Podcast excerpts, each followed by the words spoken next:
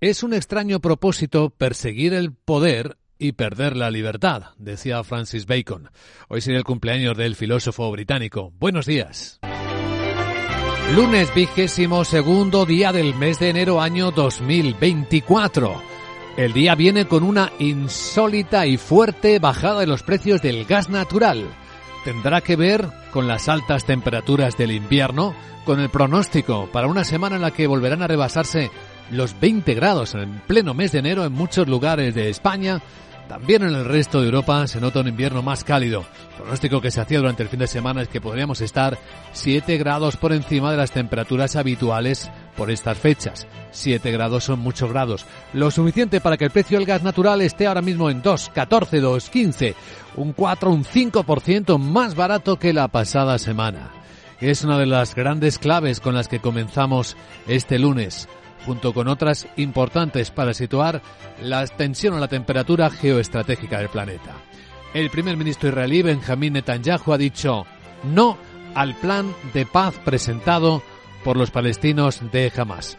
Escúchenle. Que quede claro, dice Netanyahu. Rechazo totalmente las condiciones de capitulación de los monstruos de Hamas. Jamás exige a cambio de la liberación de nuestros rehenes, el final de la guerra, la retirada de nuestras tropas de Gaza, la liberación de los asesinos y violadores de la Nukba y dejar a Hamas donde estaba. Si aceptáramos esto, nuestros soldados habrían caído en vano, decía Benjamin Netanyahu. Así que la tensión en la zona por ese lado no cede.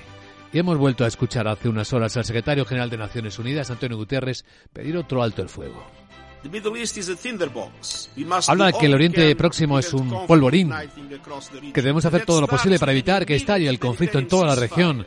Y esto empieza por un alto el fuego humanitario inmediato para aliviar el sufrimiento en Gaza, permitir que la ayuda humanitaria llegue a todos los necesitados y facilitar la liberación de los rehenes, que debe ser inmediata e incondicional.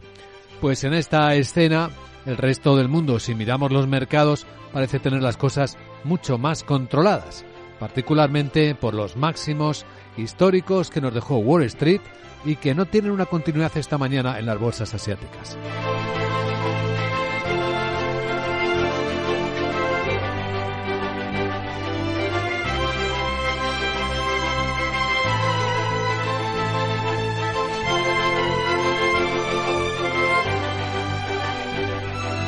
De hecho, tenemos otra vez caídas en las bolsas chinas. En la de Hong Kong son a estas horas en las que hablamos del 3%. El Banco Central chino no ha tocado los tipos de interés, los deja donde estaba. Hemos visto también el comienzo de la reunión del Banco Central japonés, pero esta de dos días, hasta mañana no veremos el resultado. De momento la bolsa de Tokio hoy ya ha cerrado con otra subida con otro máximo de 33 años. El Nikkei, un 1,7% arriba, ha acabado los 36.580 puntos, con un excelente tono que contrasta efectivamente con el de sus vecinos de China. Pues en esta escena económica tenemos algunos otros protagonistas. En Australia la semana comienza con una fuerte caída de las mineras.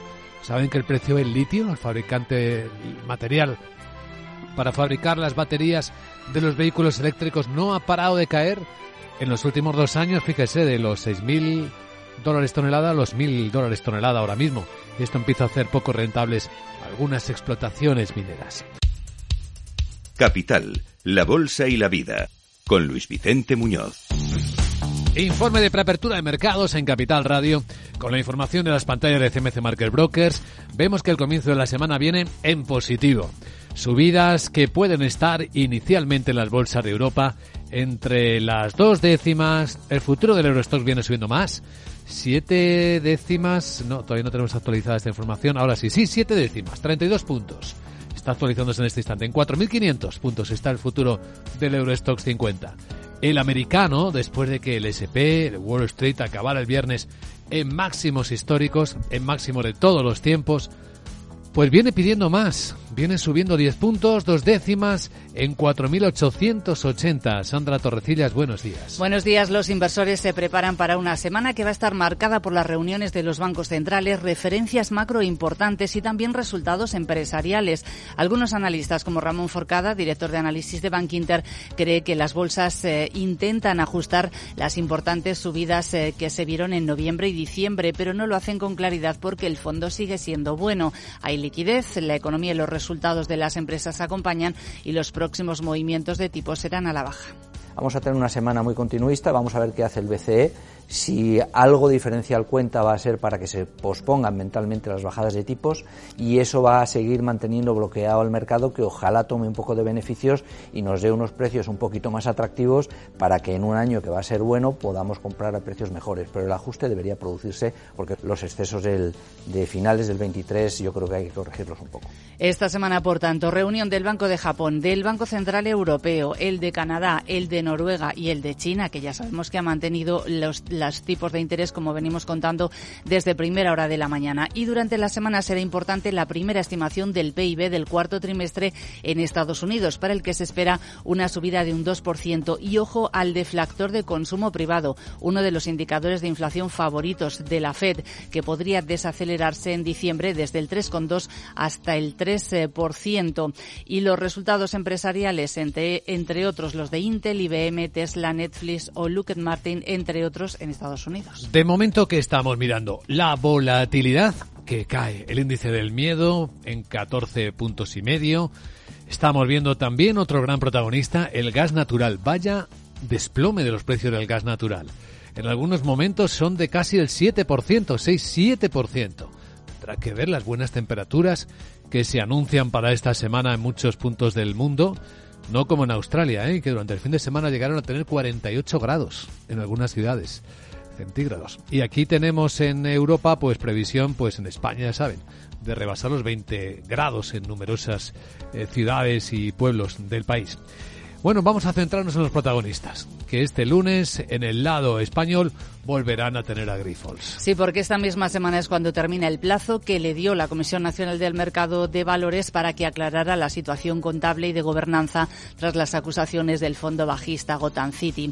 La empresa va a cumplir con el plazo, según Tomás Daga, miembro del Consejo, en declaraciones a Reuters. Una vez recibida la información, la Comisión tendrá que analizar todos esos datos y es probable, mm, sucede en ocasiones, que tenga que requerir datos adicionales si lo necesita, con lo que el proceso, dicen los analistas, podría alargarse durante varias semanas.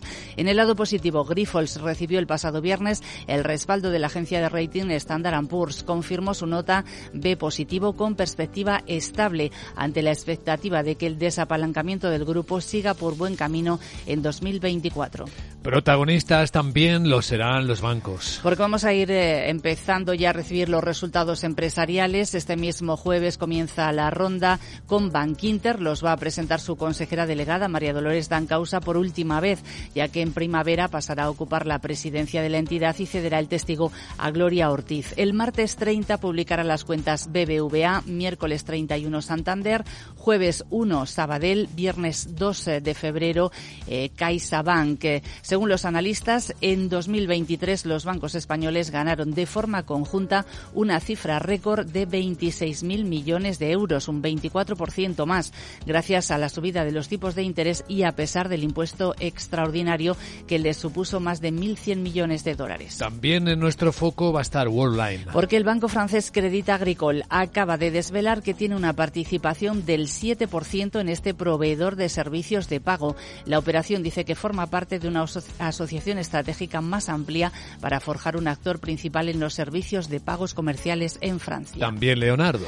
El eh, Ministerio de Defensa británico ha anunciado este pasado domingo que va a destinar 514 millones de dólares para modernizar su sistema de misiles que utiliza actualmente eh, para derribar drones hostiles en el Mar Rojo. Los contratos han sido adjudicados a una división, a una empresa conjunta en la que participa Leonardo, pero también Airbus o Bae System. ¿Alguien más? Pues tenemos eh, Telefónica que acaba de comunicar que ha alcanzado el 93,10% del capital de su filial alemana tras la OPA que lanzó sobre ella. Ferrovial, para la que Citigroup sube su precio objetivo desde 35 hasta 40 euros por acción y Solaria, en este caso Citigroup, le baja precio objetivo desde 17 hasta 15,5. A continuación, las crónicas del brillante Wall Street.